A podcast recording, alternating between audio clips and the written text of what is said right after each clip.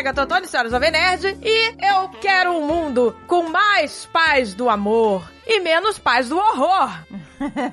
pois, aqui é Andréa Pazos, portuguesa, e eu acredito que a maioria das noias que temos quando adulto é falta de amor e atenção na infância. Olha aí, vamos pegar o lencinho hoje de novo, as caixas de lenço, a terapia vai começar. Oi, eu sou Thiago Queiroz e o amor precisa ser um lugar para se descansar, não para se temer. Olha aí. Olha aí, É verdade, meu amor. gente.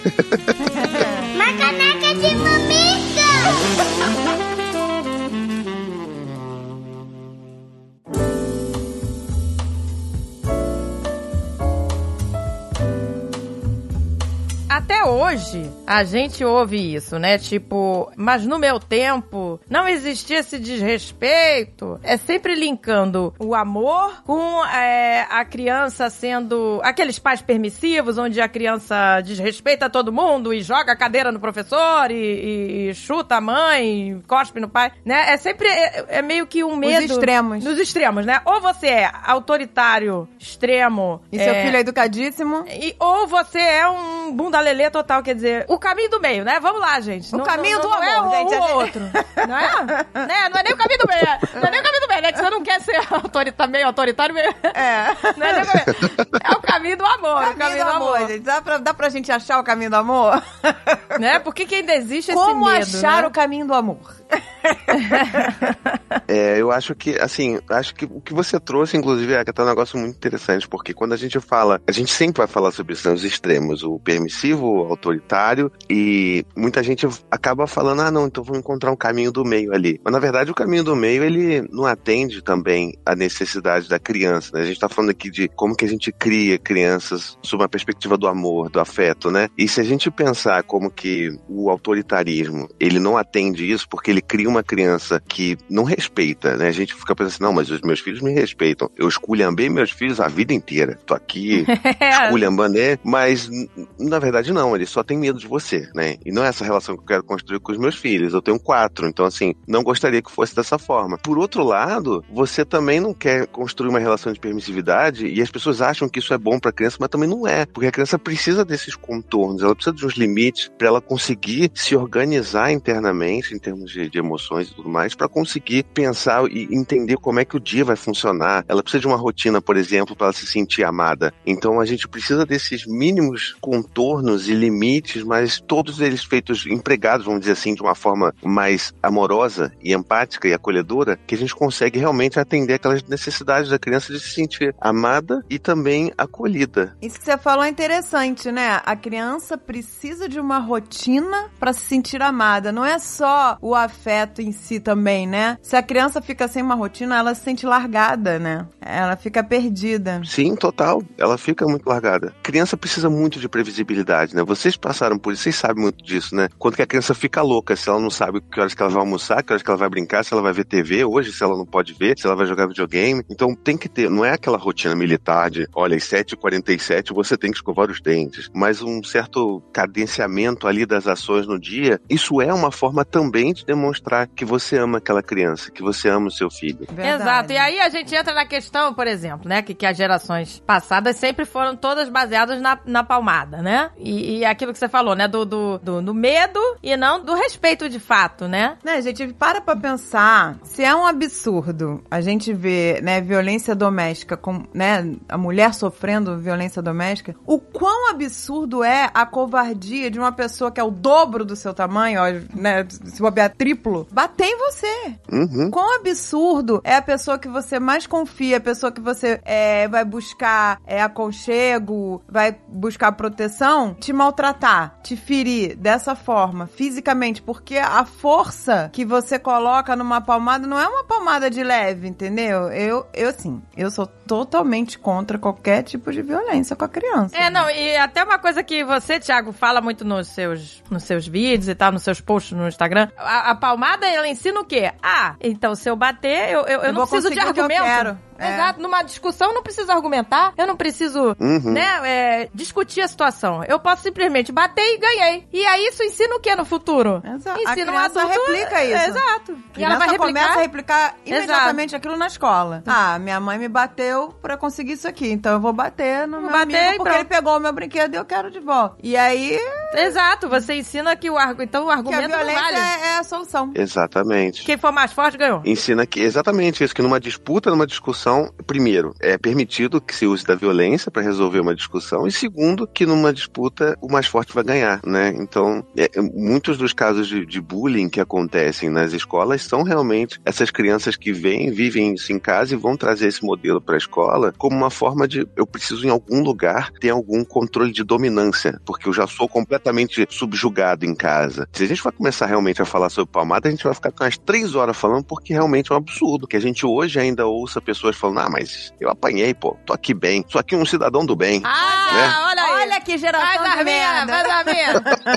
Olha aí. Pois é. Vai gerando isso aí. Bom Hordas família. e hordas de cidadãos de bem que acham, né, que, que esse é o argumento final. É, tá aí, tá É. aí. Agora lá, quebrando o, o Congresso, rasgando Exato. obra de arte. Aí, ó que beleza. Exato. Olha que beleza, gente. Pois é, e, e é doido, porque assim, mesmo que a pessoa não seja de fato um cidadão do bem, né? Vamos pensar assim, não, a pessoa realmente, ela tá ali numa vida cotidiana normal, né, apanhou, e aí criou, ela, é- é- isso é normal, a gente precisa falar pra essa pessoa assim, não, eu- é, é de se entender que você tem essa narrativa, porque é o que faz sentido pra você lidar com a possibilidade de que você apanhou de pessoas que você amava e que amavam você, né? Tipo, então é porque eu mereci, né? Então desfazer essa ideia é muito dolorosa para as pessoas, e falar assim, não, peraí, eu não merecia, então por que que pessoas que me amavam batiam em mim. Então é normal que as pessoas tenham realmente essa explicação, expliquem isso para elas mesmas, mas eu sempre gosto de re- rebater essas, essas falas do jeito assim, mas peraí, você, para você tá tudo bem, mas como é que você lida com as suas emoções hoje? Você se sente aberto para ligar para sua mãe, para seu pai quando você faz alguma coisa errada? Se você bateu o carro, fez alguma coisa muito errada, a primeira pessoa que você vai querer ligar vai ser para a pessoa que te bateu a sua vida inteira? Provavelmente não. Então assim, essa relação de segurança,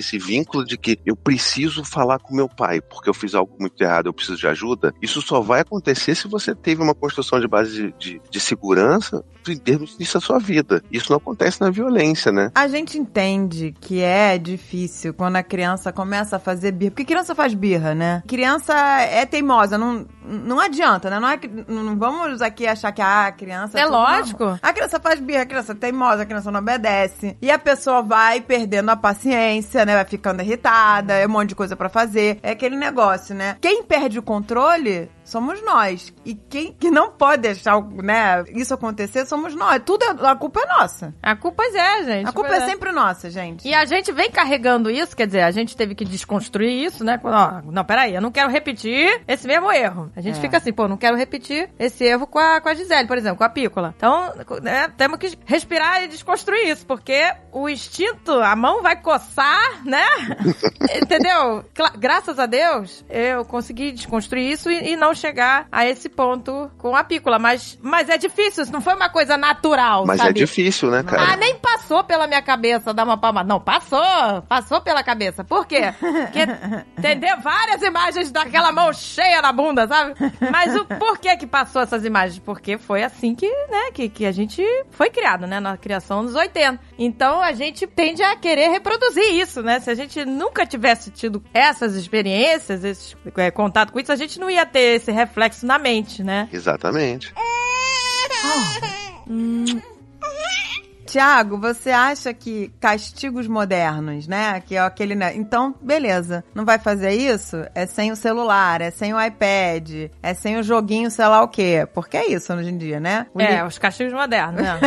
Você acha eficiente, não acha? Porque tem que fazer, né? Se você falou que vai ficar sem, tem que ficar sem. Senão também a criança ela vai te testando. Não, eu eu só ia comentar que vocês me chamaram aqui, eu tô realizando um sonho de conversar com vocês hoje aqui, depois de, né, poxa, admirar tanto vocês, porque vocês me botaram um monte de fogueira aqui em tema polêmico pra caceta. Ah, que delícia! Mas, Mas Thiago, tudo no amor. quem é famoso famoso aqui é você, meu amor. É. Cancelamento do amor. Mas olha, esse negócio do castigo ele é interessante porque ele é realmente uma, uma coisa que não é que ele é moderno, porque assim, isso já existe há um bom tempo, né? Essas técnicas de controle comportamental, elas existem já desde a nossa época, inclusive. Elas só foram ganhando nomes mais fofinhos, vamos dizer assim, né? Quando a gente antes, por exemplo, é, fazia alguma coisa e não podia, sei lá, ah, eu não arrumei a minha, o meu quarto, então não vou poder ganhar sobremesa. Isso daí, naquela época, era uma punição. Minha mãe deu mole. Se ela tivesse tirado a minha sobremesa, ela me ganhava fácil. Não, precisava- não precisava das palmadas. Era só proibir a sobremesa. Olha só, olha o pudim, olha o pudim, olha. Nossa! Passando na sua cara. Ó, que delícia, você não vai comer. tudo, eu ia tirar 10 nas provas. Ia ser uma outra filha. Olha aí onde ela errou. Só tirar o pudim. Era só ter tirado o pudim. Só. Mas o fato principal que eu acho que tanto com relação à palmada quanto ao castigo é que a gente utiliza dessas ferramentas, vamos dizer assim, por uma total falta, 但 acho que inabilidade nossa de se colocar em um papel de autoridade com uma firmeza mais, vamos dizer assim, acolhedora. É, a gente sempre pensa que a autoridade ela vem junto daquele lugar do medo, do autoritarismo, né? Ah, não, eu sou uma autoridade por quê? Porque todo mundo me respeita, porque todo mundo tem medo. Mas eu gosto de pensar que existe uma outra forma de autoridade, que a autoridade é através do vínculo, é através da relação que eu venho construindo com os meus filhos, de que eles sabem que eu sempre estabeleci os limites, a gente tem os nossos combinados, as nossas regras, e que se eu falo, filho, olha, depois que você comer esse pão aqui, limpa a mesa da copa para ela ficar limpinha para a próxima vez que a gente for usar. E ele sabe que ele vai fazer isso. Não porque eu tô ameaçando ele de não ver mais TV durante o dia, e sim porque a gente tem essa relação construída previamente, sabe? Então acho que é um trabalho prévio da gente construir essa base para que a gente não precise recorrer a essas ferramentas porque a gente não tem essa autoridade estabelecida já. E aí a gente vai recorrer ao medo, à suspensão de benefícios, vamos dizer assim, à suspensão do amor. Porque assim, a gente tá falando, não vai ganhar sobremesa, mas a gente pode muito bem estar falando de vai pro seu quarto, você tá de castigo. E o que que isso quer dizer? Isso quer dizer que, olha, eu só quero você perto de mim quando você atende às minhas expectativas, às minhas demandas. Então eu estou suspendendo temporariamente a minha vontade de ter você perto de mim, o meu amor por você está temporariamente suspenso enquanto você vai pro seu quarto depois você volta para mim. Essas coisas na verdade não ajudam a criança a refletir, puxa vida, realmente eu deveria ter limpado aquela mesa. Eu devia ter puxado o rabo do gato. Não, eles vão se sentir ressentidos, não amados, vão ficar com vontade de se vingar. Eu não sei quanto a vocês, mas eu quando ficava de castigo, Olha, as crianças Desejo de vingança. Olha, era ser de vingança. Então a gente passa por essas questões todas e isso de fato não ajuda a criança a resolver aquele problema. Vamos dizer, por exemplo, briga de irmãos. Um irmão tá implicando com o outro. Eu posso muito bem botar os dois de castigo. Isso vai resolver a causa raiz? Não. Porque a gente não ouviu nenhum dos dois. A gente não, não sabe o que, que aconteceu. Por que, que o irmão tá implicando? E, gente, eu tenho quatro filhos, cara. Não, você é um expert. Nossa, Tiago, é a experiência de pessoa. Como é que, meu Deus, quatro, qual é a idade deles? Assim, diferenças entre eles? Tá, o Dante tem 10, o Gael tem 8, né? Vai fazer 8, mas ele tem 7, né? Pra 8. A Maia tem 4 e a Cora tem 1 ano. Então, assim, Uau. é uma diferença bem grande de idade. E os do meio ficam implicando um com o outro o dia inteiro. A gente tem que ficar mediando isso, né? Mas tem, sem tentar fazer com que um se sinta o vilão e o outro o culpado. Eu acho que é uma parada que falta muito na, na nossa cabeça, enquanto pais e mães, é essa certeza de que, assim, os nossos filhos são crianças boas tendo um tempo difícil. E não crianças ruins fazendo algo ruim, sabe? E as crianças precisam dessa reafirmação. Eles precisam saber que mesmo quando eles estão fazendo coisa errada, eu tô brigando com eles, é porque eles estão fazendo algo que tá errado, mas que eles são boas pessoas e que eles são amados mesmo assim, sabe? Eu acho que essa que é, é o coração do negócio. Mas, Thiago, vem cá, É. você descobriu essa maravilha toda sozinho ou seus pais já eram tudo no amor? É tudo do amor? Porque, como que você alcançou Nirvana? É, não, isso aí tem uma construção aí de uns bons 10 anos trabalhando nisso, né? Porque, e ainda continuo. Não sou o Rodrigo Wilbert, não, da paternidade, tá, gente? Assim, Você mata o cordeiro, cozinha o cordeiro, cuida das crianças. no máximo, asso um pacotinho de pão de queijo, é isso aí, meu irmão. Não tem.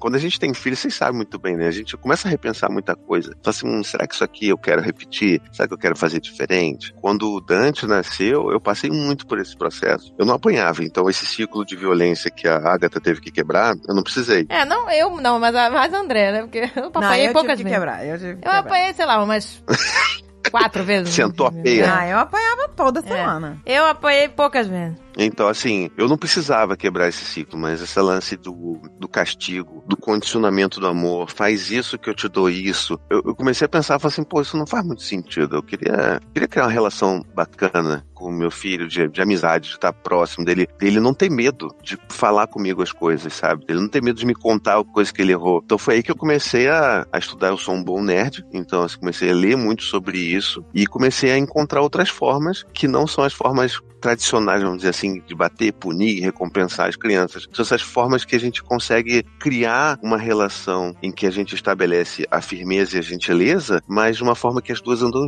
andem juntas, né? Eu não vou deixar os meus filhos tomarem sorvete antes do almoço, mas se eu imponho esse limite, por exemplo, né, como acontece frequentemente, elas querem, não, eu quero tomar sorvete, não, tá na hora do almoço. Eu vou impor esse limite, não vou ser permissivo, mas ao mesmo tempo, se a minha filha Maia, tem quatro anos, começar a chorar e ter uma birra por causa disso, eu não vou botar ela de castigo porque ela tá sofrendo, porque eu sei que ela tá passando por aquele sentimento ruim de forma genuína. Ela tá sofrendo. Ela não tá tendo uma birra de sacanagem pra ter sorvete. É, exato, pois é. exato. É isso que eu também os, os adultos têm que pensar, né? A criança, É ela não pensa sensível. como adulto. É, Então ela a é gente sensível. tende a transferir o nosso pensamento como, né? A gente A tá criança fazendo vive isso pra me agredir. agora, tá é. é, pois é, tá fazendo isso com essa intenção maléfica de manipular, assim. Calma, gente. É, A é criança, pra diferente. mim, é como no filme do Peter Pan, é a Sininho. A Sininho, ela só, ela só vive um sentimento por vez. Exato. Então, se ela tá triste, ela tá triste pra caramba, sabe?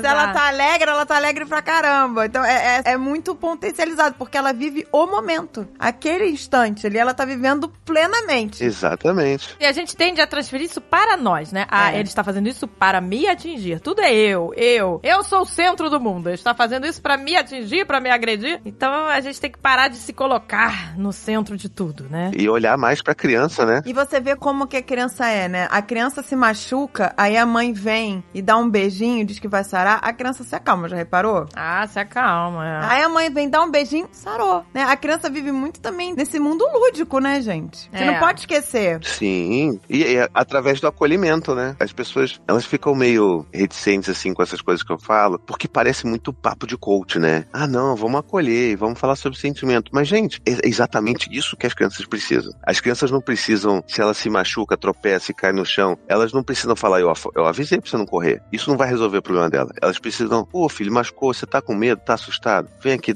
senta aqui com o papai. É verdade. Quer um abraço? Então, assim, Não, e tem pai que ainda É. fala assim, bem feito. Que horror. Bem feito. Devia ter machucado é mais. né? Machucou pouco. ou aquele que já lança a Havaiana, assim, lá, tipo, Já lança a baiana, é. É, a criança tá machucada e ainda apanha. A chinela vai cantar. Não, mas é o nosso instinto, gente. O nosso instinto é esse, né? Mas eu falei, eu avisei pra não correr. O nosso instinto é ser chato. É, o nosso instinto é Nosso instinto é ser insuportável. A verdade é essa. Eu, por exemplo, vou dizer aqui, né, minhas cagas. Eu nunca fui de bater nada disso, nunca bati nada disso. Mas eu sempre fui de ficar aos berros. Gente, olha que bagunça! É, e não adiantava nada, que a bagunça continuava lá. Eu- o Dave, eu me lembro que ele falava isso. Hoje em dia não, todo mundo gala lá. Eu continuo reclamando. Mas, é- Mas o, o Dave falava, ele, ele falou, você só grita, não adianta nada. Porque você grita, grita, grita. E aí o que que acontecia? O Alan e o André gritavam entre eles. hum. Entendeu? Eles gritavam entre eles. André! É! Alan! É! Era, Que né? reproduz. E aí você gritava com eles pra eles pararem de gritar. E parecia um manicômio. Falei, gente, para de gritar! É, pois é, eu já fiz isso várias vezes. Eu estou trabalhando isso e olha, eu digo que tá, tá funcionando, né? Trabalhando esse negócio de não gritar, porque também fazia a mesma coisa. Não, só faço... Gisele, não grita! Não faz sentido nenhum. Sei lá, né? Tipo assim, você parece um demônio, né? Tipo assim, que que é isso, gente? Tem um negócio engraçado lá, porque assim, a Anne, que é a minha esposa, sempre dorme até um pouquinho mais tarde por causa da Cora, que ela mama de noite, essas coisas todas, né? Então as duas ficam até um pouquinho mais tarde, eu fico com as três crianças mais velhas de manhã, até elas acordarem. Gente, vocês não têm noção do que, que é conseguir três crianças fazendo silêncio de manhã. É impossível. É impossível, é impossível. Impossível. De manhã é impossível. Então eu fico, às vezes, parecendo um poltergeist, assim, gritando. Eu grito fazendo shh. Eu assim, shh. eu não posso gritar. Então, tipo, shh. Silêncio aí. Entendeu? Mas é toda hora. A gente não tá aqui, eu acho que pra galera que tá ouvindo a gente, não entender que a gente tá romantizando as coisas e falando que tem que ser perfeito, a gente nunca vai ser perfeito. É, não é, gente, não é. Não vai ser perfeito. A gente tem que evitar os erros, gente. É Evitar erros diariamente. E mais ainda, reconhecer os erros, né? Eu acho que assim, É. Reconhecer os erros. pedir desculpa. Pô, filho, gritei contigo. Não foi culpa sua o meu grito, sabe? Eu que tava todo estressado, cheio de coisa na cabeça e gritei com você, perdi o controle. Foi mal. E ele vai aprender, pô, olha só que legal, meu pai também perde o controle das emoções dele. Não sou só eu que perco toda hora. Não, os pais perdem mais do que as crianças. Exato, não. vive estressado. E a reclamação, né? A gente ficar reclamando também não adianta nada, porque é só reclamação. É. E aí a criança, que saco, minha mãe é um saco, né? Vira isso, minha mãe é um saco, minha mãe é chata pra caramba. Só reclama. Porque você, eu, por exemplo, eu sou reclamona, né? Eu- E uma coisa que eu tenho que policiar até hoje, que eu entro no quarto, gente, tem necessidade de estar roupa toda no chão, tem um cesto pra botar roupa suja no banheiro, não é possível. Aí Era sempre a me- as mesmas reclamações É. e nada muda. Eu fico um pouco deprimido, viu? Eu fico um pouco deprimido de ver isso, porque eu faço isso com os meus filhos eu achei que isso melhorava em algum momento. Tô vendo que não. Não vai, vai, não melhor. Não, mas eu fico imaginando você com quatro, meu Deus. Você gerenciando isso. Então, porque- mas eu acho que essa questão, de vez da gente reclamar, isso que tem que policiar. Pedir pra criança ajudar. Pode ajudar a mamãe? Vamos pegar aqui e botar lá que a mamãe precisa lavar a roupa? Não vamos deixar no chão? Que a roupa vai ficar mais suja? Sei lá, eu não sei. É, é, né? Vai na paciência, né? Pedir ajuda. Você pode ajudar a mamãe aqui? Porque a criança gosta de ajudar. Eu sempre reparei isso. A criança adora se Gosta, sentir gosta. útil. Uhum. Nossa, pra ser elogiada. Porque a- não é só a criança, não. O ser humano, o ser humano, ele depende de elogio pra sobreviver. Se ele não é elogiado, o ser humano ele fica deprimido. Pois é, mas isso acho que é um erro que a gente já faz com as crianças, né? O quê? Essa coisa do. A criança vem, sei lá, mostra uma coisa que ela fez e a gente simplesmente elogia, mas sem falar por quê, sabe? Ah, que lindo, que, que brilhante que você é. Aí a, a pessoa, a criança passa, acho que a ter essa necessidade, né, desse elogio. A gente cresce assim, né, achando que é digno, só for, é digno se for elogiado, se fizer alguma coisa. Porque na escola da, da minha filha, uma professora até falou sobre isso, sobre o elogio, pra você elogiar com Com vazamento. com embasamento, assim, em vez de falar, tipo assim, ai que lindo.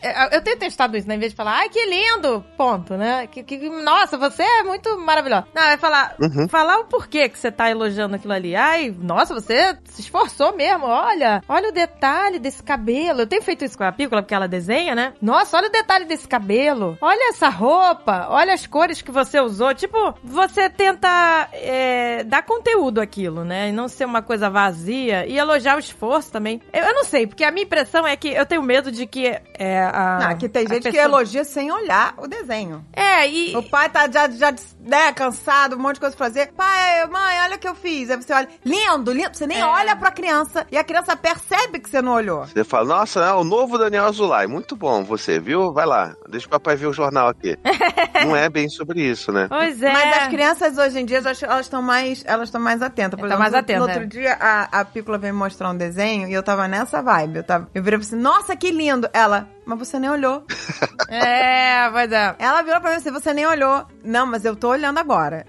e aí eu falei, deixa eu ver isso aqui. Aí eu peguei e comecei a falar Uhum. dos detalhes também. Nossa, ficou tão legal. Olha aqui, tem até brilho no olho, no bonequinho. E aí sim, ela... Ah, agora sim. Porque a criança também, ela sabe quando não é genuíno, né? Ela sabe, Sabe. quando você tá falando, né? A criança sabe... Isso, isso é muito importante. Gisele sabe, é. Toda criança, inclusive se você parar e, e olhar pra você criança, você sabe quando seus pais estão sendo verdadeiros ou não. Sabe? Ou quando o pai não tá presente, é. tá, tá, tá pensando em outra não, coisa. e você sabe quando a sua mãe tá feliz ou ela tá triste. Por mais que ela tá com um sorriso no rosto. É. Você sabe exatamente se seus pais vivem bem ou não. A criança, ela sabe exatamente É, tudo. Não adianta ela você sabe. viver uma vida de fachada. É até você passa uma, uma mensagem ruim pra aquela criança. Sim. Que ela passa. Ah, não, então essa é, é- é a realidade. Essa falta de sentimento é a realidade. É assim que as pessoas vivem. E ela vai replicar aquilo, né, gente? Bem provável. Que ela acha que aquilo é normal. Ah, meu pai e minha mãe eram assim. Eles não davam a mão, eles não trocavam, né? Carícia, A não sei o quê. a criança não, acho vê. que isso é,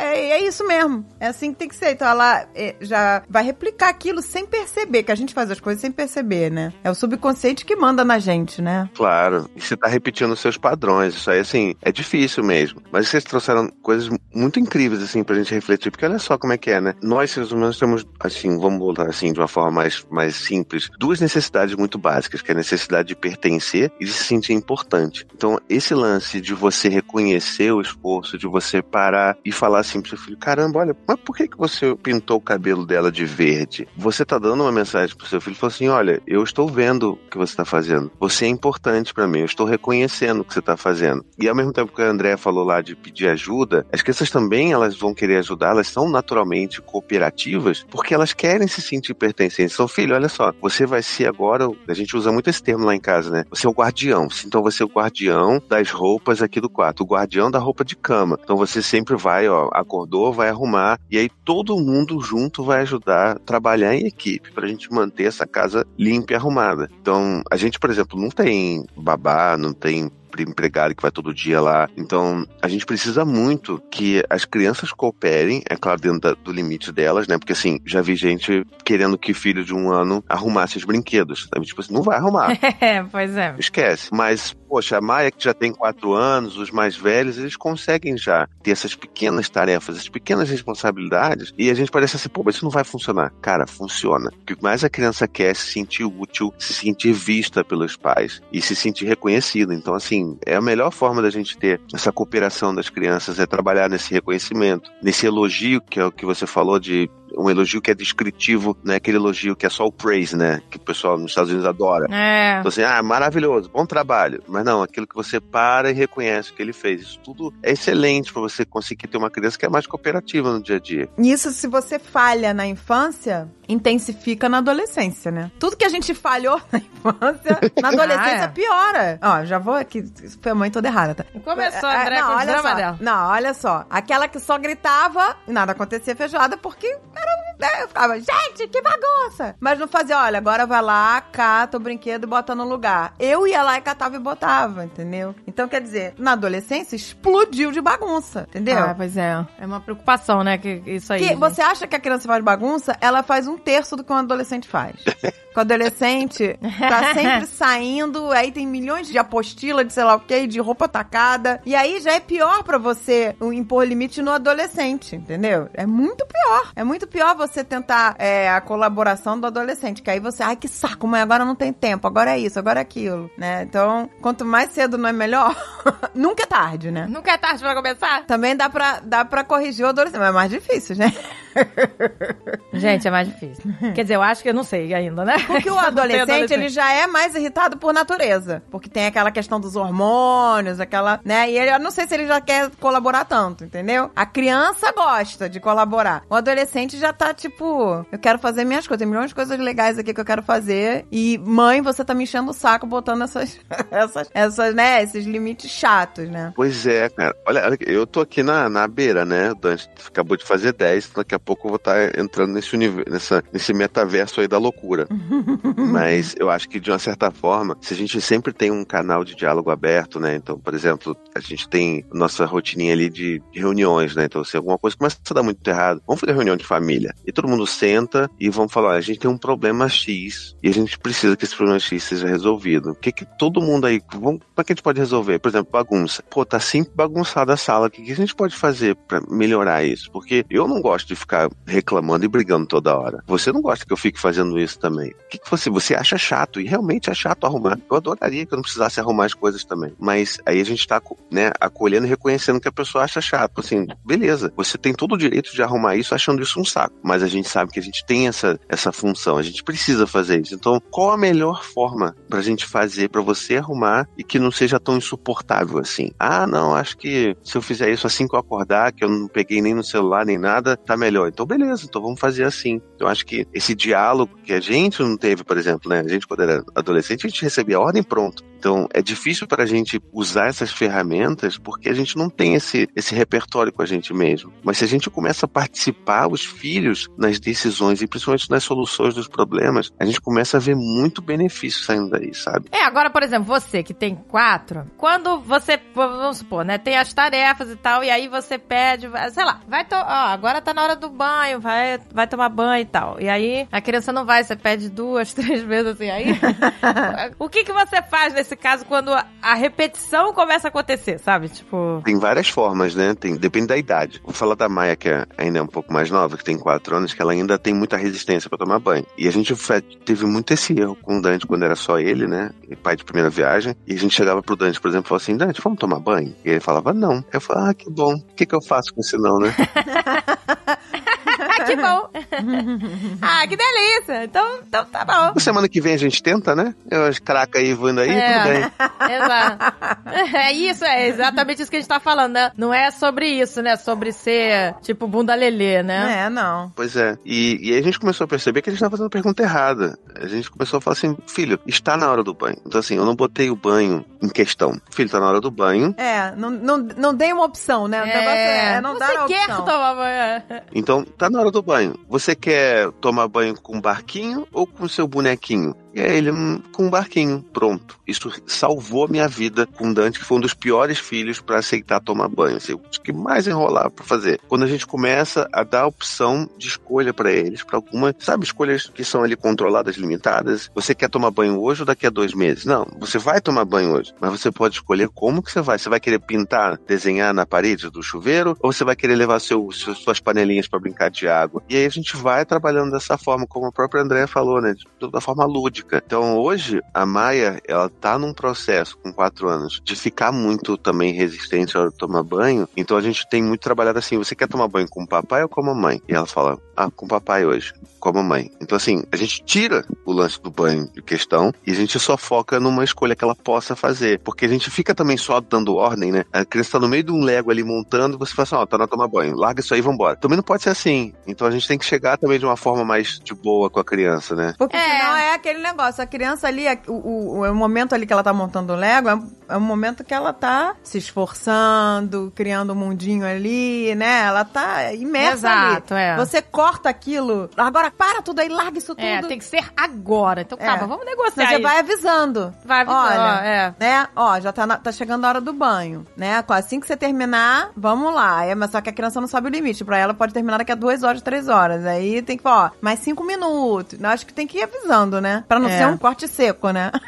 E lembra daquele lance da rotina que eu falei, como que era importante ter rotina? Isso também é um negócio importante. É, porque ela já sabe. É. Ela já sabe que vai chegar ali umas 5, 6 horas, é hora dela tomar banho. Então ela não vai ter tanta resistência. Os meninos, por exemplo, né, os 10 e de 7 anos, a gente só fala, ó, filho, tá na hora de tomar banho. Ah, quem vai tomar primeiro? Vai o Dante. Ah, mas ontem eu tomei primeiro, hoje vai você. Então, assim, a gente precisa lembrar que a gente ainda é a figura de autoridade, que a gente vai decidir as coisas. Ah, não, ai, desculpa, você foi ontem, não, então tá bom, hoje vai o Gael. Não, tá bom, tomou ontem, legal, você vai tomar hoje de novo. Amanhã, se eu quiser, eu boto o Gael pra tomar primeiro. Porque eu sei que se eu deixar na mão deles, vai ser um inferno. Eles vão ficar duas horas sabendo quem que vai primeiro quem que não vai, entendeu? Ah, e aí vai ficar sempre, mas ontem ele foi, hoje é meio por direito. Aí já vira por direito. É, né? direito adquirido. Direito de não tomar banho primeiro.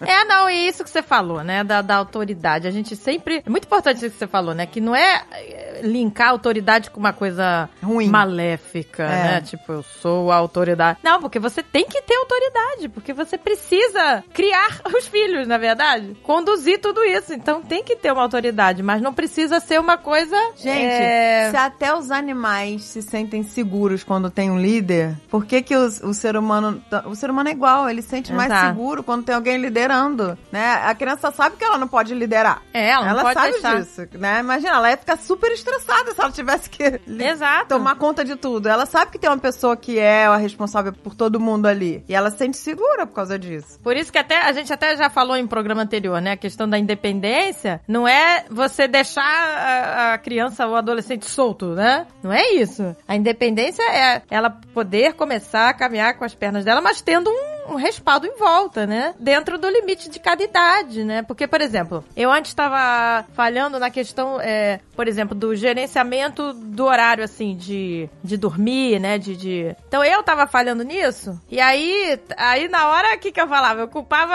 a pícola, né? Ó aí, Pícola, você está dormindo tarde porque a culpa é sua, porque você não, né, não foi escovar o dente. Mas assim, a criança, ela ainda não pode gerenciar esse tempo sozinha. Ela Não. precisa dos pais para gerenciar isso. Então, os pais que tem que, olha, daqui a 5 minutos, tá na hora, daqui a 15 minutos tá na hora do banho. Uhum. Você tem que ter um, um respaldo ali, um, né, um, um gerente ali pra, né, pra ir gerenciando tudo aquilo pra que a criança, claro, ela vai tomar banho, no caso da Gisele, né, já, claro, já toma banho sozinha, mas você tem que ir conduzindo aquilo ali, aquela orquestra, né? Então eu tava fazendo errado e culpando ela, né? No final vai falar, ah, olha aí, você atrasou porque você não fez. Então agora não, agora eu gerencio com mais rigidez, assim, ne- nesse aspecto, né? Tipo, opa, peraí, tá chegando, são 15 para as 6, opa, tem que olhar, tem que falar, o que, que a Gisele tá fazendo agora? Ah, tá desenhando. Então, ó, então, ó, termina esse desenho quando acabar, é hora... Então, tudo passou a É. fluir melhor e É, aí ela passou a pra cama na hora certa. É, como o Diago falou, ela já sabe do- dos horários, então ela vai ficar menos resistente, porque Com é uma coisa certeza. que ela tem que cumprir todo dia. E ela ficou menos resistente, é verdade. Assim, faz uma enroladinha, mas aí eu dou, né, mais um tempo, ok. Então termina esse desenho. Mas, é, mas deu certo, entendeu? Uhum. Porque é, tava faltando gerenciamento. E aí que, que no final a gente vai cobrar a criança e tirar a responsabilidade da gente, É que né? se você parar pra pensar, na escola tudo tem horário, né? Tem horário pra Exato. recreio, tem- então tem horário pra cada aula, né? São vários, sei lá, no- dependendo do colégio, muda de sala ou muda de professor. Então é tudo com horário. Então o, o aluno, ele sabe o que vai acontecer o dia inteiro ali, ele tem o cronograma do dia, ele não, não vai se revoltar. Ah, mas agora é matemática, eu queria história. Não vai se revoltar, É. porque tá ali, é aquele schedule. E a criança segue o schedule, gente. A criança, ela vai seguindo a rotina. Ela já sabe o que vai acontecer. Então não, ela não vai criar resistência, porque já faz parte da, da rotina, do, do dia a dia. Exato, e a gente tem que ter isso na cabeça, né? De ter a nossa responsabilidade também e não depositar tudo no- nos filhos, né? Pois é, a gente adora, né? Jogar no- no- nos ombros dos filhos aquilo que é a nossa carga, É, né? a gente adora. Exato, exato.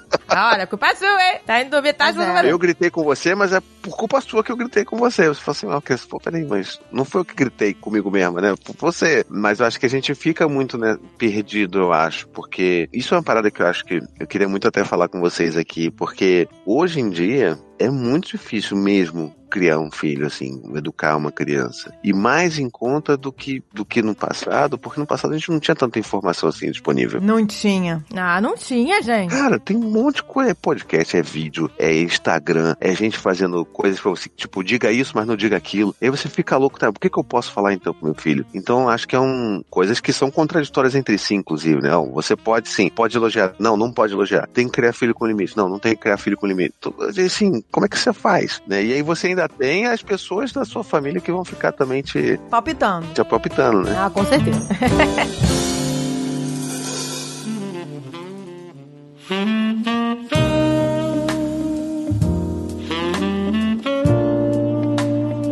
Mas, gente, a pergunta que eu gostaria de saber: qual a melhor solução pro momento de birra? Porque a birra, ela irrita, principalmente se for em público, né?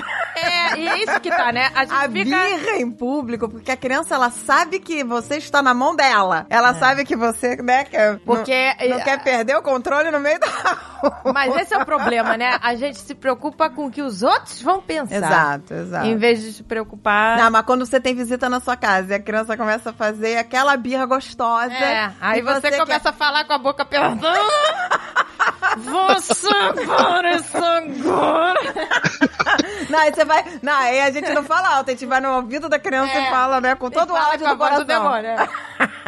Você não me envergonha agora. Você já chega no, no pé do ouvido, né? Você para de chorar agora ou eu vou te dar motivo pra chorar. É assim mesmo. Aí, nossa, aí piora mesmo. Aí, Aí o churume. Vem aquela onda de churume. Cara, é muito difícil. Acho que o primeiro ponto foi o que a Agatha levantou, né? Acho que a gente precisa. A gente tá sempre muito preocupado com a gente, né? A Agatha também falou isso no início. A gente tá muito achando que é sobre a gente. E que, ah, meu Deus, como que é? Ah, ele tá me, me testando, tá me desafiando. Ai, que vergonha, as outras pessoas estão me julgando. Né? Se você tá num shopping, pô, a pior coisa que tem, cara, é filho fazendo birra, dando crise de choro no meio de um restaurante. Eu já passei isso várias vezes. E as É. pessoas julgando, balançando É. a cabeça. As pessoas ficam logo, que absurdo, como se as pessoas fossem perfeitas, né? É, é. Como se ninguém tivesse passado por aqui. Ah, mas ainda se for mãe, a cobrança for ainda. É. Ah, o pai, né? As pessoas olham, ah, coitado, olha lá, ele tá tentando. É. Mas a mãe, né? É, mas- mas... que mulher ineficiente, né? Excelente. Excelente, que mãe excelente.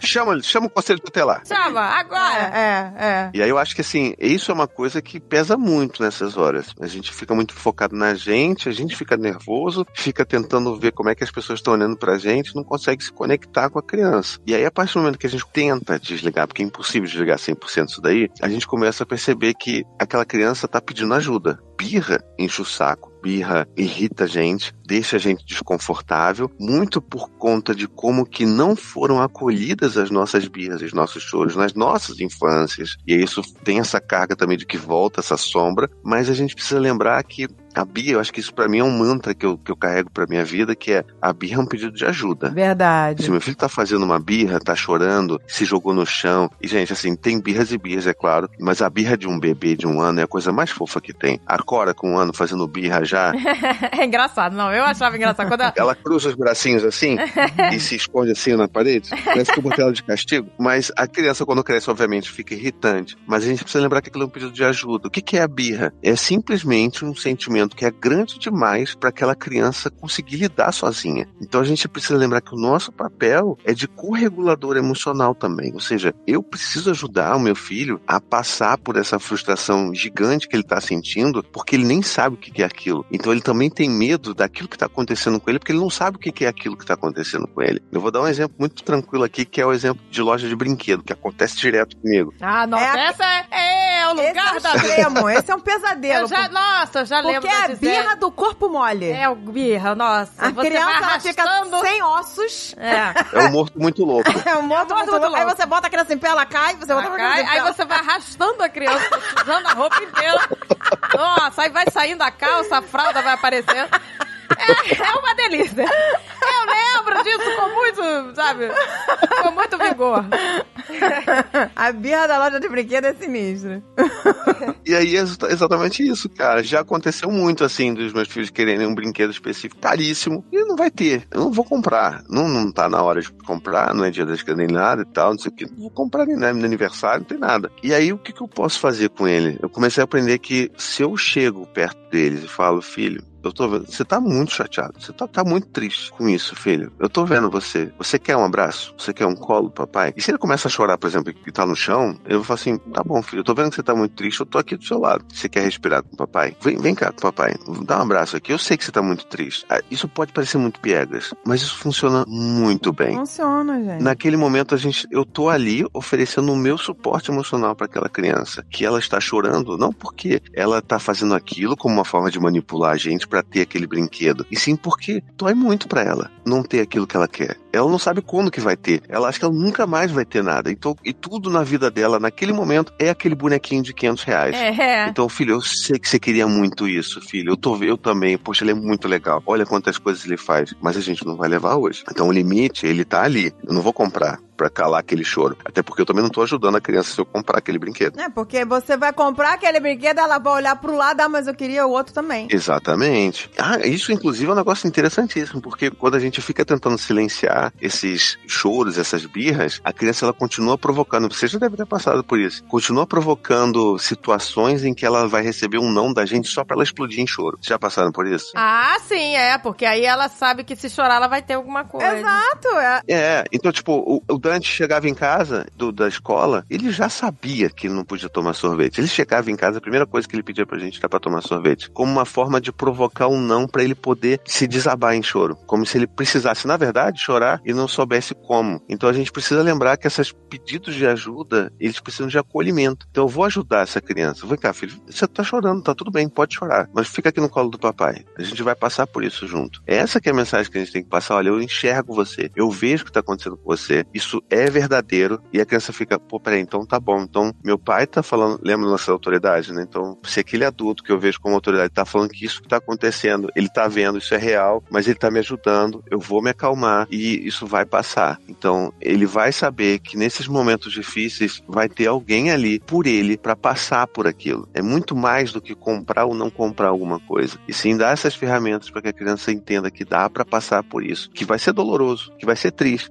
mas eles sempre vão ter alguém amoroso ali do lado para ser esse suporte, sabe? É que a- o É. adulto ele esquece que a criança também tem medos, tem problemas. Exato. Né? Porque o, o adulto olha assim: ah, não, a criança não tem problema, a criança é maravilhosa, eu que tenho que conta pra pagar, eu que tenho responsabilidade. Não, mas a criança, naquele mundinho dela, ela tem medo, ela tem alguns problemas. Com a gente é uma coisa, quando ela tá convivendo no, no colégio é outra, né? O amiguinho não vai ser compreensivo como você é compreensivo. Ah, exatamente. Né? Na escola ela vai ter que enfrentar uma outra realidade. Então, às vezes, ela tá estressada com aquela, toda aquela situação que na escola, pra ela, ela não tá conseguindo lidar, né? Até é, de se socializar. Tem criança que é- tem mais facilidade, tem criança que, não, que é mais tímida, né? E fica excluída. E ela vai chegar em casa e chorar pelo primeiro motivo possível, né? Pois é. E olha que doido, né? Gente- qual é a nossa rela- reação principal, assim, primária, principalmente da forma como a gente foi educado? É falar assim: você tá chorando por isso? Isso não é nada. Para com isso, só um brinquedo. É só plástico. Então, assim, a gente tá educando os nossos filhos dizendo que o que eles sentem não é verdadeiro, não é importante. E é justamente o contrário que a gente precisa fazer. A gente precisa reconhecer a importância disso para aquela criança, que nem que você falou, André. E olha só que doido, né? Se a gente faz isso, muita gente, eu já recebi muita crítica por isso, continuo recebendo, talvez receba por conta desse episódio aqui, de que eu tô criando filhos fracos e que o mundo lá fora ele é muito cruel. Então eu preciso fazer com que os meus filhos sejam fortes. Então assim, o nosso conceito de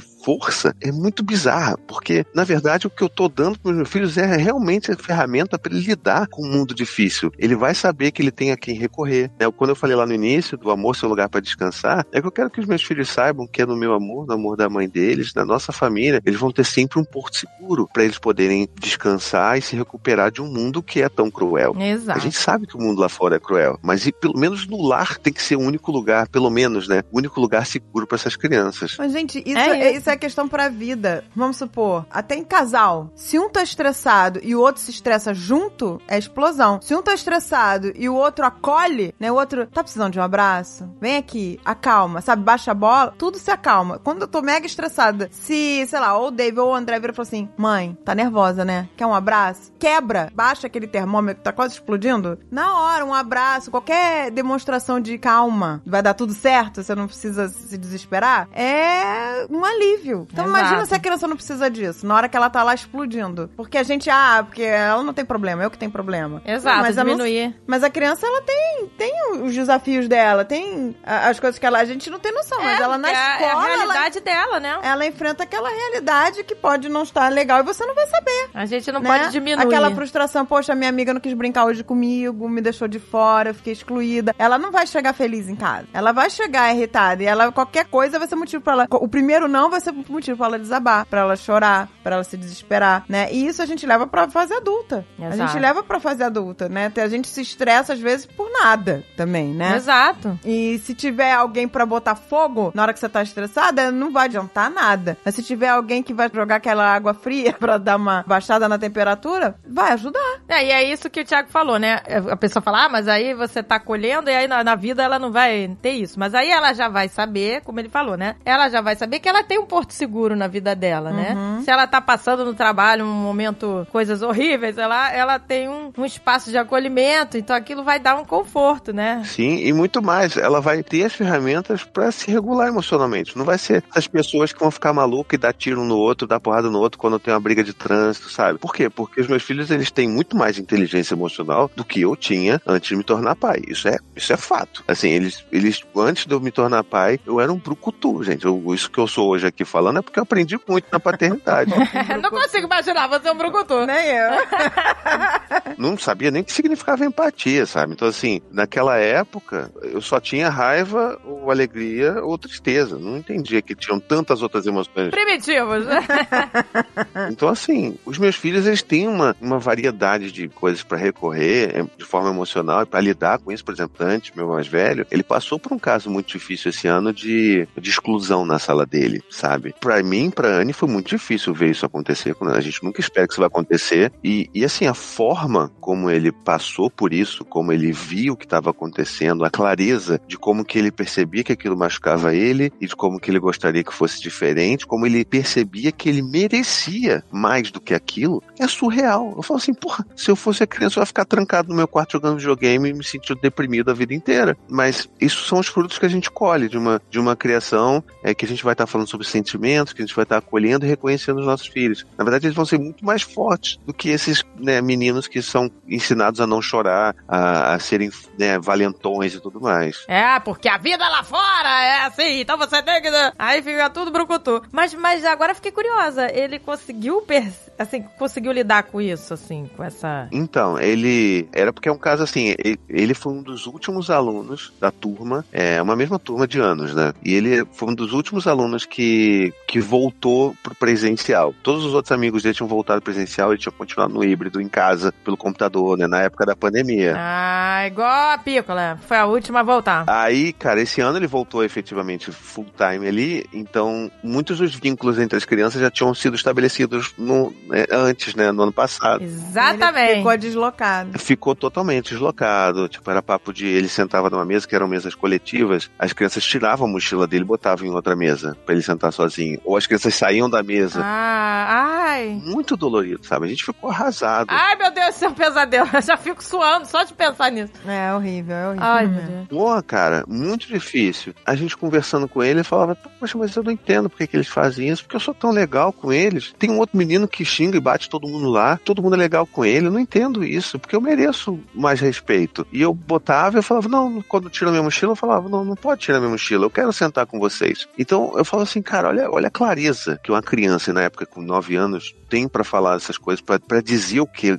que ele quer, sabe? Eu nunca teria essa clareza. E é claro que ele veio pedir ajuda pra gente, a gente começamos a falar com a escola e teve todo um trabalho. Eu tive que conversar com os pais das crianças para todo mundo se mobilizar e fazer as outras crianças perceberem que, é claro, assim, não estou falando que as outras crianças são mais, mas elas já tinham esses vínculos. Então, elas precisavam estar conscientes do que estava acontecendo para que elas pudessem de novo receber o Dante, acolher o Dante nesse novo momento. E assim, depois desses alguns meses muito difíceis, ele começou a ser reintegrado. E hoje, assim, ele é super feliz. Ele fala: Não, eu sinto aqui, as pessoas me chamam, querem brincar comigo, é muito divertido, que bom que melhorou, agora eu não tenho mais problema. Então, seria muito diferente e talvez eu nem teria percebido percebido, né? Se fosse na nossa época, que a gente se calava e não falava sobre essas coisas, porque a gente tinha medo de falar com os nossos pais, porque falar que não, isso é besteira, isso não é nada, não, não, tá, entendeu? Então, assim, é muito que a gente colhe, cara, e eu fico muito feliz que tenha tido esse desfecho positivo, né? Porque poderia também não ter tido, mas a gente conseguiu. É, mas que na verdade, é. os, as pessoas mais fortes, né? Que o mundo lá fora você tem que ser forte, né? Mas as pessoas mais fortes são as que têm mais inteligência emocional, a verdade é. Exatamente. A pessoa explosiva não é a mais forte forte. A mais forte é que consegue parar, analisar a situação e ver qual a melhor solução. É, não, a Gisele também teve esse problema. Ela também se sentiu fora, né? Quando ela voltou, porque já tava um vínculo ali formado, mas aí, com o tempo, a coisa foi melhorando. E aí ela, quando foi melhorando, é muito engraçado, né? Que a professora falou: Nossa, agora eu tô conhecendo a verdadeira Gisele, porque ela chegou toda retraída, né? Quando foi ser reintegrada, né? Ela chegou toda retraída, era muito tímida. Eu falei, gente, a professora falava pra mim: Ah, a Gisele é tão quietinha, tão assim, caladinha. É, eu falei, gente, essa não é a Gisele. Eu tava preocupada. Falei, essa não é a Gisele, sabe? Assim, descrevendo ela assim, muito doce, quietinha. Eu falei, é. É o oposto que a Gisele é, sabe? A Gisele é espivitada, é, sabe? É, tem personalidade forte, assim. É, Sim, claro. Ela é debochada, assim. Não, não no deboche de, de, de esculachar, né? Mas ela é, é sarcástica, assim. Ela é. Enfim. E não tava condizendo, né? Depois que ela florou mesmo. Agora ela tá totalmente integrada. Mas é um processo mesmo, né? E isso que você falou é tão legal quando você tem. Acho que isso seria, né, o ideal para todos os pais, né? É ter esse canal canal de diálogo com os pais. Só que o, o importante é que os pais estejam abertos, né? Que muitos É. pais não estão. Mas é tão bom, né, quando os pais estão abertos a diálogo, porque você vai ajustando, né? É, isso já aconteceu aqui com a gente, né? É, eu tenho uma proximidade com os pais, né, da, da, da escola e tal, então a gente pode dialogar e resolver problemas, né? Porque acontecem. É tão bom quando. Isso Pô, seria muito bom, né? Se certeza. todo mundo pudesse ter isso, esse canal com os pais. É de conversar. Não é, gente? Porque já, por exemplo, já aconteceu da Gisele fazer aquelas brincadeiras de, de, de cutucar, de não sei o quê, e a amiga não querer, e sabe? E, e aí ficar aquela coisa tipo, ó, tá atrapalhando, não sei o quê. E aí a gente conversar, os pais conversarem entre si e a gente resolver, sabe? Numa boa e, e dar tudo certo. É, porque são crianças, né? Então, da mesma forma que alguém pode encher o saco da minha filha, ela também pode encher o saco do outro, né? Pois é, o problema é esse, né? Todo mundo acha que o seu filho é o cristalzinho, né? O alecrim do campo. Ah, meu Deus, bateram no meu filho, então os outros são todos mau caráteres. Assim, não é, não é sobre isso. É. É, não é. Exato, eu já ouvi, eu já ouvi isso de, de, de uma pessoa, mas isso foi em outra, da Pícola, de, sei lá, dela reclamar de uma garota que, sei lá, falou pra filha dela. gra- Não, não foi a Gisele, graças a Deus. É, uma, uma garota falou pra filha dela, ah, sei lá, você só vai ser aceita no grupo se você tirar o brinco. Sei lá, não pode usar brinco. E aí ela falou, ah, essa garota é do mal, a garota é do mal. Sabe, tipo assim, falando como se a garota fosse um demônio. Eu falei, gente, calma. As garotas tinham 5 anos de idade. Exato. Sabe? Tipo, e aí a mãe falando como se a outra criança fosse o diabo, sabe? Eu fiquei, assim, muito chocada, sabe? Falei, caraca, tá falando que a garota é do mal, assim, com... mas ela tava falando com ressentimento, sabe? Falei, calma, gente, pode ser a sua filha outro dia fazendo isso com o outro. Exato. E aí, e aí a sua filha vai ser taxada. Exato. Os nossos filhos não são perfeitos e não devem ser perfeitos. Então a gente tem que parar com isso também. De, de achar que não, meu filho não, não fez isso. Falta muito é terapia, né? Eu acho que a gente. Falta terapia. Falta, falta. Porque quando. quando é, E vi- falta também bons terapeutas, gente. Bons terapeutas, né, também. Falta terapia e bons terapeutas. Tem muita gente Terapia na terapia aí que não adianta nada, eu vou te dizer. Pois é, gente, é verdade. Mas é, porque. Nossa, mas é tão importante, porque quando né, vieram. é, os- a gente tem esse canal aberto, né? Quando os, os pais vieram falar sobre isso, ah, poxa, a Gisélia, né? Amiguinha tá incomodada porque ela tá, às vezes, cutucando e tal, e, né, dispersando. Aí eu falei, não, vamos, vamos resolver isso, vamos conversar. E aí deu certo, quer dizer. Porque se eu, eu poderia ter falado, que é isso? Ah, para com palhaçada. Isso aí, gente, é besteira, é criança. Minha filha é criança. A gente tem o instinto de defender a nossa cria, porque significa que a gente tá falhando, né? Então é sempre sobre a gente, né? Né. Opa, se a minha filha tá fazendo bosta, é porque eu falhei. Você tá dizendo que eu sou falha? Você tá dizendo que eu sou uma mãe bosta? Né? Exato. Aí já começa tudo a gente se colocar no centro e achar que tudo é sobre a gente. E no momento que você, né, desconstrói isso e fala, não, pode deixar, eu vou conversar com a Gisele, a gente vai resolver. Aí resolve, entendeu? E, e parar de demonizar o filho do outro também, né? Por favor, né?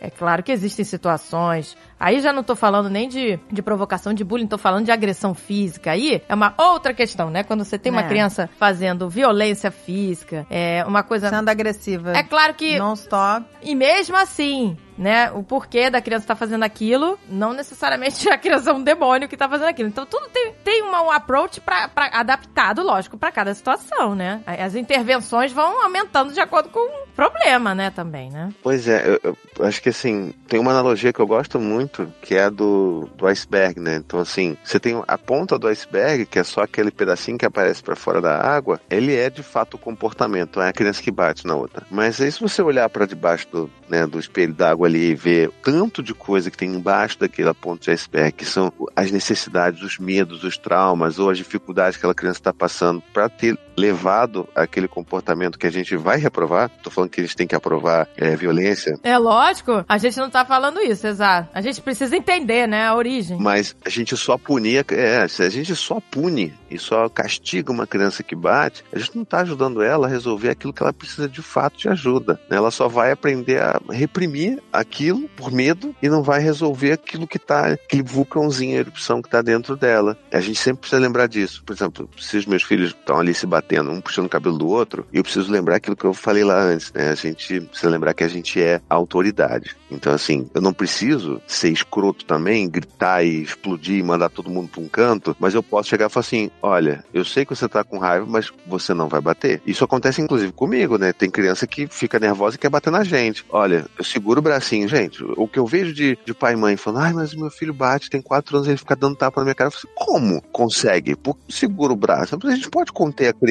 Exato. Você pode conter com firmeza. Você pode ser firme e sem machucar, sem ser agressivo. A firmeza você pode pegar no braço da criança com firmeza e com calma ao mesmo tempo, né? Isso é Exato. possível. Você não precisa pegar a criança, apertar e agredir, sacudir. Não. Você simplesmente pode conter. Contenção, gente. Isso é possível sem violência, entendeu? A pessoa Com acha certeza. que se você tá contendo, você tá sendo violento. Não. É o limite físico. A gente tá falando de tantos limites, esse é o limite físico.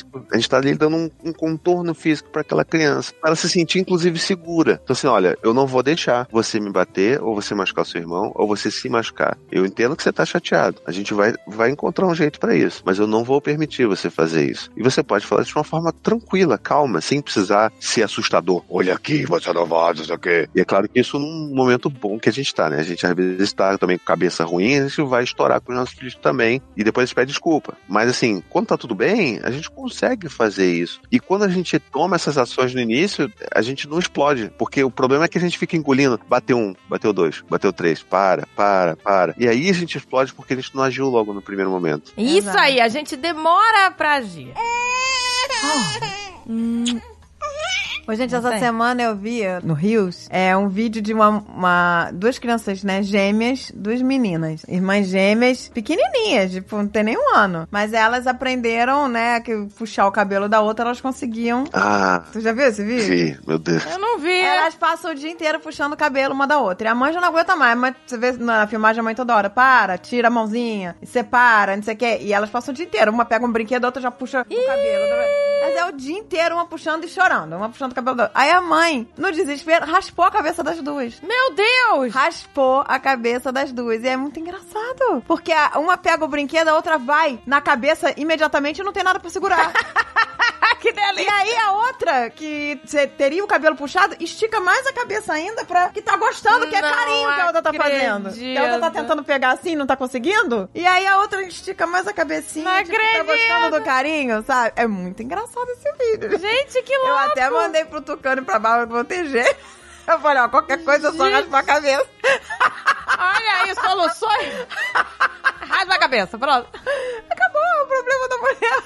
As crianças. Foi muito engraçado esse Gente, vídeo. Que engraçado. Gente, esse é muito angustiante, cara. As crianças se puxando o cabelo toda hora. Depois de ver, Agatha, é muito. Nossa. Gente, Não, eu a quero gente, tem ver. que, a gente tem que botar no post aqui. Gente, que botar no post. inacreditável. Gente, que delícia! Eu Preciso ver esse vídeo. Pois é, você falou nisso, né? Você vê, a criança associou, ela aprendeu, né? Que puxou, a outra soltou. Puxou, né? É, É. aprendizado. Por isso que a gente fala, né? Aquilo que você falou do brinquedo. Ah, se a criança chorou, você dá o brinquedo que ela quer, aí ela chora de novo, vai. Aí ela É já sabe. associação. Então aí a pessoa fala, ah, então, mas a criança tá te manipulando. Eu falei, não, ela está aprendendo, isso é aprendizado, né? Ela aprendeu que chorando. Uhum. Ela ganha. Então, isso é, ela não tá, na verdade, fazendo isso com a intenção de te manipular. Ela está aprendendo aquilo. É um aprendizado. Ela tá vendo como funciona. Funcionou. Chorei e ganhei, funciona. chorei e ganhei. É, isso funciona. É, exato. Né? E a gente exige muito das crianças, cara. Olha, é, muita gente não sabe dessa informação, mas, por exemplo, o cérebro humano ele só tá completamente maduro lá pelos 25 anos de idade. Então, assim, como é que você quer cobrar de uma criança de 2, 3, 4 anos que ela tenha capacidade de saber compartilhar um brinquedo ou de esperar a vez dela? Tem gente aí invadindo o Congresso que não amadureceu até agora, né? Então, assim. Pois é, Não, entendeu? aí, aí isso aí já é Eu não demais. aceito, não aceito o resultado, nhé, vou quebrar tudo. Nossa, sabe? gente, isso aí é, é inacreditável, gente. Ah, não. E reclamam de criança birrenta, né? Ninguém fala de adulto birrento. Exa- e, Nossa, e olha, olha, você até falou isso num post seu. É, as pessoas aceitam muito mais um comportamento, como é que você diz? Inadequado. Inadequado. A gente aceita mais de um adulto do que de uma criança que está sendo criança. A gente é muito mais empático com o adulto. Muito mais. Muito mais. E é absurdo, né? A criança, eu acho, às vezes, muito mais sábia que. eu- Na Né? maioria das vezes. muito mais Ah, sábia porque o pai que tá lá no meio do shopping shopping é, gritando com a criança que tá fazendo birra, se estourando, é, sei lá, batendo, a gente, ah, ok, ele tá fazendo o papel dele. Ah, ele se estourou, mas ele, pô, coitado, né? Ou coitada, tá. Mas a criança, aí, ó, é inaceitável. A birra da criança é inaceitável. Não, a e gente aceita e mais. às vezes a pessoa não entende o que tá acontecendo. Por exemplo, é, o André, quando era pequeno, ele não gostava de ficar no carrinho do bebê. Eu botava ele no carrinho e passava cinco minutos, ele tava chorando e queria ir pro colo. Ele ficava em pé. Ele ficava em pé no Era carrinho. Muito engraçado. Ele ficava em pé de costa, né? De frente pra André, É. chorando, assim. Era um show. E eu, eu fazia o quê? Ia deixar ele lá chorando? Eu pegava, botava no colo e o carrinho virava carrinho de levar bolsa. Era isso. A bolsa ia lá no carrinho e ele ia no colo. Mas eu percebi também que ele ficava com calor no carrinho. Aí, ó. Ele ficava com calor, porque o carrinho é todo acolchoado. O André era uma criança que suava muito, principalmente na cabeça. E aí, ele, quando eu pegava ele no carrinho, ele tava sempre suado. Então, ele tava com calor. Exatamente. tava incomodado no carrinho. A criança às vezes não tá fazendo uma birra à toa, ela está incomodada com alguma coisa. Só que ela ainda não fala. Exato. E aí, como é que você vai saber? Então, ele sentia calor. Eu, eu percebi isso com o tempo. Então, eu já não ligava mais. Eu falei, eu tinha que levar o carrinho, porque na hora que ele dormisse, né, na rua, né, no passeio, era ali que ele ia dormir. Não tinha como me livrar do carrinho. Mas eu também não podia forçar ele ficar chorando no carrinho o passeio inteiro. Então, o André ia encaixado aqui no quadril. eu ah, na época não ele. tinha o sling, né? Não tinha. Eu, eu já, eu, quando eu tive a pícola, já, já tínhamos a modinha do sling, né? Quer Mas dizer, talvez ele ficasse com calor no sling também. Ah, é verdade. Porque ia ele suava com- muito. Aí teria que usar aqueles dry fitzinhos, tem os desenhos de dry fit que você usa. Os nossos filhos são muito calorentos. Mas, cara, é- é- você foi, assim, brilhante nesse exemplo. Porque às vezes a gente fica tentando colocar em cima da criança a nossa visão e esquece de tentar enxergar através do que ela tá vivendo ali. Por que, que ela chora quando ela tá no carrinho? Sempre. É porque ela Exato. quer estar comigo? É porque ela, né? Não era só isso. Claro, ela queria estar, porque a criança quer ficar com a mãe o tempo todo, mas ele sentia calor. Ele ficava suado, completamente suado ali. E aí eu comecei a perceber. Aí eu comecei a ver que, ah, eu tenho que comprar um carrinho que não seja todo acolchoado, que seja mais todo furadinho, né? Que tinha aqueles que é só Menorzinho, né? menorzinho. Acabou que o carrinho que eu mais usava era aquele guarda-chuva, gente. Um carrinho guarda-chuva, aquele bem excelente. Os mais chechelento era o melhor. É, é, esses são os melhores. Entendeu? É. Aquele todo acolchoado, maravilhoso, ele ficava morrendo de calor ali. Morava no Rio de Janeiro, gente. O calor do cão. Não tem como. E Não, é aí verdade. o guarda-chuva, ele não tinha tanto, né? Era só aquela telinha ali, era mais respirável. Ele ficava de boa. Pois Mas é. até eu descobri que era o carrinho, o guarda-chuva que ia ajudar, me, me ajudar, demorou. Demorou. Aquele carrinho que você andando nas calçadas do Rio, você parece que tá fazendo um rali a criança, né? Fica tudo tremendo assim.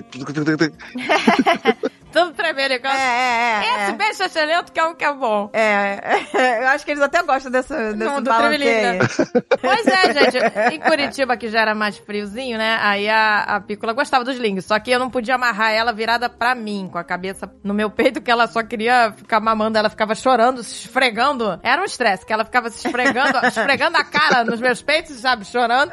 Aí eu, pronto, você vai ver a vista agora. Porque aí eu botava ela virada pro mundo, no sling, e ela adorava. Ela esquecia dos peitos e olhava pro mundo. E foi maravilhoso, gente. Você vê, tantas culturas já usavam sling, né? E eu só, quer dizer, tô- foi uma coisa que não, que, que não se usava na nossa época, né? De criança, né? Sling, né? A gente nem sabia que isso existia, né? Na época do André e do Alan também, não, não, não tinha essa modinha de sling. Mas, gente, mas pensa, pensa bem. Se a criança ficava virada pra você com os peitos ali, ela pensava, eu quero mamar, quero mamar. É a mesma coisa que você entrar, pra mim, é a mesma coisa que pra mim, entrar no, num lugar pra comer Exato. e só me botar de cara pro buffet dos doces. Exato. É. Eu não vou querer comer salada, gente? Exato. Tô ali com a cara no pudim. Cara no pudim. Ali com a cara no pavê. Exato, ela ficava Eu com a cara querer no olhar pro, pro buffet de salada? Exatamente. Mas se você não me mostrar os doces e mostrar, olha quanta salada legal, né? Depois Você pode até se animar. Ah. Olha que bonitinha aquela azeitona ali em cima da... até comer aquela azeitona Ah, recheada, eu gostei. Exato. Foi o que eu fiz. Porque, né? Tá vendo? A gente tem que ver, se adaptar, né? Podia- eu podia falar, ah, para de chorar, ficar agitando a criança ou ficar estressada. Não, mas bom, pronto, botou do outro lado, resolveu. É, É, você tirou do carrinho, resolveu. Então, a gente tem que... Gente, eu não achava ruim, eu sei que talvez eu tenha errado, mas eu não achava ruim pegar no colo meus filhos e acalmar eles. Eu nunca achei ruim isso. Porque as pessoas, ah, tem que acostumar, a criança tem que acostumar a não ficar no colo, não sei o quê. Mas eu, eu, eu gostava de estar com eles. Eu falei, pô, quanto tempo eu vou poder segurar no colo? Daqui a pouco eu não vou conseguir mais segurar no colo. Eu gostava desse É. momento. É, entendeu? essa visão então, pra de mim que não excesso- era um, um- um- um absurdo ficar com a criança no colo. Pra mim era, era legal. Eu gosto de estar com meu filho aqui. Daqui a pouco eu não vou mais conseguir segurar no colo. Né? Hoje em dia é ele que me segura no colo. pois é, essa visão de que o amor, o acolhimento, o colinho é, pode. E, ai, não pode ser em excesso, que senão vai. Deixa viciado. Colo, colo é que nem crack. Vai viciar. vai Amor em acostumar mal. excesso não é, É, ruim. exato. Lembra que na década de 70 ou até antes, 50, 60, tinha essa. essa teve, eu não me lembro se era um psicólogo, que ele fez é, essa, esse approach, né? Ele divulgou esse approach que não podia pegar no colo. De que não- e muitas pessoas nessa época é, seguiram essa cartilha, né? Até a, no- a nossa avó paterna seguiu essa cartilha. Ela não pegava os filhos no colo, Não porque não podia, pra não acostumar mal. Não acostumar Então mal. eles não tiveram nenhum colo, nada, afeto, assim, zero, porque não podia acostumar mal. Isso na década de 50, né, pra você ver. E depois, claro, foram desbancando isso, mas muita gente cresceu Gente, com isso. eu fui mãe muito novinha. Eu, eu conheço mãe muito novinha. Mas eu amava, amava atracada com meus filhos. Amava. Eu achava aquilo delicioso. Falei, Nath, gente, nada mais gostoso de estar abraçada Ah, é com seu bom, filhote, assim, e dando beijinho, né? né? Exato. Então, pra mim, aquilo não é, nunca foi um sacrifício. Ah, mas ele chora, ele não gosta disso. Ele se sente mais confortável com a mãe. Se você olhar, se você olhar na floresta, o macaquinho tá lá pendurado no colinho da mãe o tempo todo. A mãe vai fazendo tudo e o macaquinho lá abraçadinho. É. E a É macaca se é. vira. Eles têm os links Ela- natural, né? Ela não Eles fala ficam- pro macaco, fica aqui chorando. É, né? né? pois é. Já reparou isso, gente? Vou deixar esse chimpanzézinho aqui chorando pra ele se acostumar. Que a selva é difícil. Você não tem que isolar a criança. A criança Exato. precisa da mãe, né? Tudo que ela tem ali Precisa é o do- pai e a mãe. O pai e a mãe. É tudo que ela tem, é tudo que ela sabe, né? Se você deixar ela num vácuo, sozinha, imagina Não, que coisa você vê, né? assustadora que é. A gente conhece várias ge- gerações e vários, assim, membros de família, conhecidos, amigos, sei lá, dessa geração passada, quer dizer, das gerações passadas, né? Década de 50, 60, que foram criados assim, né? Ah, mas eu, mas eu fui criado assim e sobrevivi. Tá tudo bem, né? E aí, fala, aquela criação de mega repressão, de proibir, de, sabe, filhos perfeitos. O que que acontecia naquela época? Todas, todos e todas faziam tudo escondido. Aí faziam um monte de bosta escondido. Quer dizer, não eram perfeitos, aqueles filhos perfeitos que eles achavam que eram. Tudo cheio de repressão, aí estourava em algum lugar essa repressão toda. E aí, muitos deles é, tinham altas carências emocionais e, e se envolviam em relacionamentos ruins, né? Muitos deles acabaram em relacionamentos ruins, é, abusivos e aceitavam várias situações porque tinham que aceitar, porque o certo era você engolir e aceitar. Você não pode voltar pra cá, eu não vou te acolher, você já tá grande Ah, é. vai seguir tua vida e, e aguenta o teu fardo aí. Então vários cresceram assim. É, e isso é, isso é legal, gente. Isso é, isso é ser feliz, né? Você aceitar um monte de coisas horríveis e, e- e pular em, em relacionamentos abusivos, em carências. é, Imagina você, um filho seu, vivendo um relacionamento que faz mal, mega tóxico, porque ele não tem a opção de voltar atrás. Exato. Ele não tem um lugar que vai acolher. Não, não deu certo, mas tudo bem. Tem que ser, não. Sai agora disso. aguenta, né? Aquele Não, coisa, agora, aguenta. Agora tu saiu, agora aguenta. Agora segura. Você tem o fardo, você tem que, né? Não é muito louco isso, gente? Como Muito assim a louco. pessoa ainda diz, não, mas eu sobrevivi, tá tudo bem? Não, mas não aqui pode ser certo. sobreviveu como? Foi toda aí, toda sequelada. Exato, cheio de carências emocionais. Exato. E é doido, né? Porque esse lance, de- essa ideia do sobreviver, né? Pra mim é um negócio muito triste, porque ele traz essa- esse pensamento sobre a infância de que é algo que se precisa sobreviver e não florescer ou crescer, sabe? Assim, a, a, a pessoa se tornou aquilo apesar da infância e não por causa da infância. Então, poxa, é muito triste que se tenha isso tão difundido ainda. Não é, gente? E na verdade, que a gente é, muito do que a gente é, é por causa da infância, né? É. Muitas das nossas fobias, paranoias e um monte de coisa é por causa da infância. Exato. Alguma coisa que ficou lá mal resolvida, entendeu? E às vezes isso, né? A pessoa passa a vida inteira querendo agradar. Porque ela, a vida inteira foi assim, né? Ah, se eu só, eu só era ok Eu só sou amado se eu sou perfeita. se eu se for perfeito. Então, obedecer, né? Ser aquela coisa, aquela rigidez. Então, assim, eu sou digno de amor. Aí a pessoa passa a vida inteira querendo aprovação aprovação, querendo agradar o outro. E que coisa chata isso, né? Você quer isso pros seus filhos? Não vai querer. E é exatamente isso que você obtém, né? Quando você cria filhos é, utilizando recompensas. É tipo, olha, se você faz, me atende, então você ganha aqui, ganha esse prêmiozinho aqui. Se você não me atende, você ganha essa punição aqui. Ou seja, tudo isso vai fazer com que a criança ela crie uma, uma visão de, de mundo, de vida, que ela precisa basear o que, vamos dizer assim, o que o externo está dizendo sobre ela para validar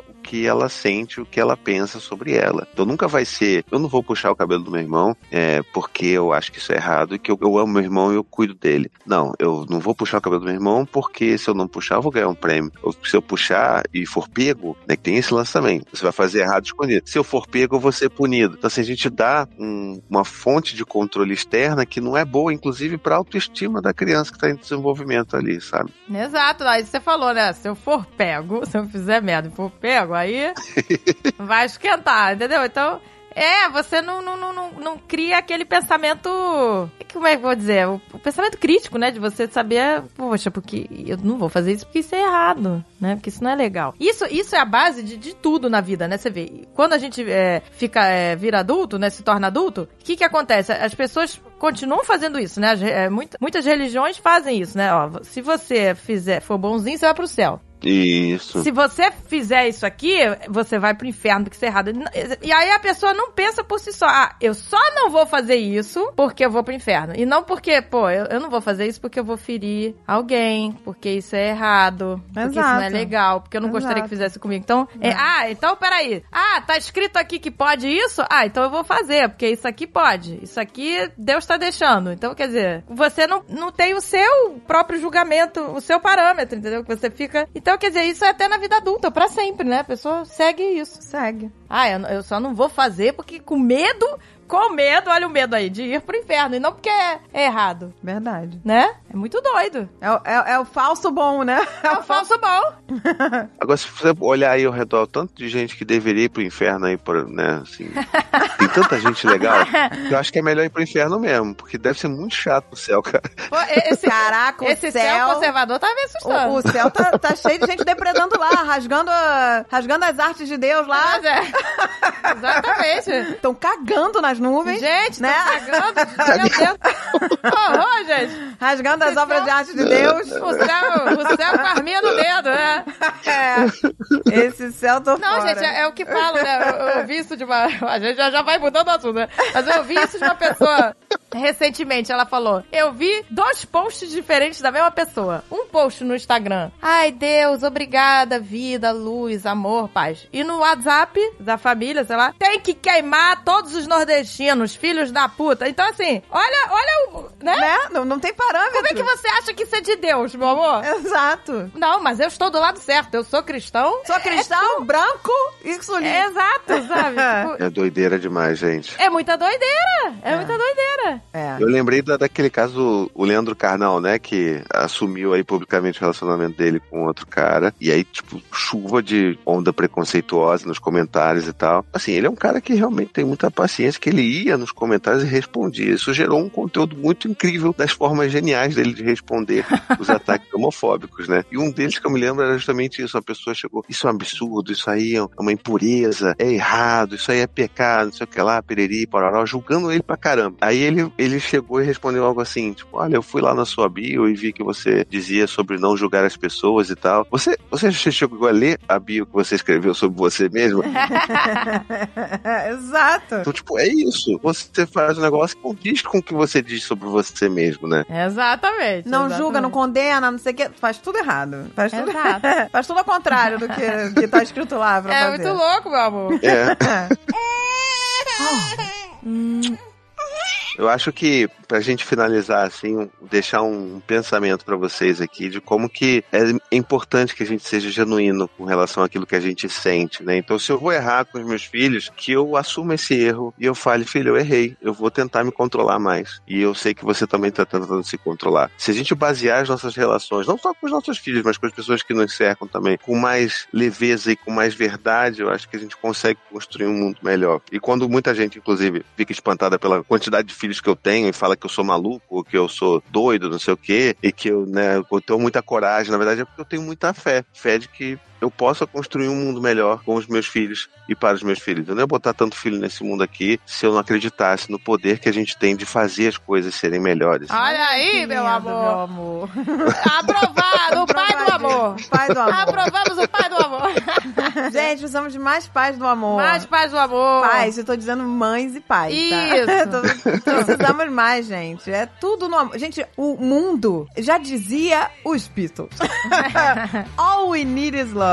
É. All we need is love. Olha aí. Léo, sobe a Love is música. all we need. Love is Ê, Aê.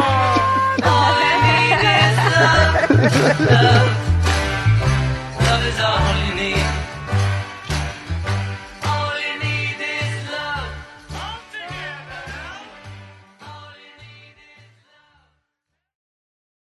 Este podcast foi editado por Radiofobia, podcast e multimídia.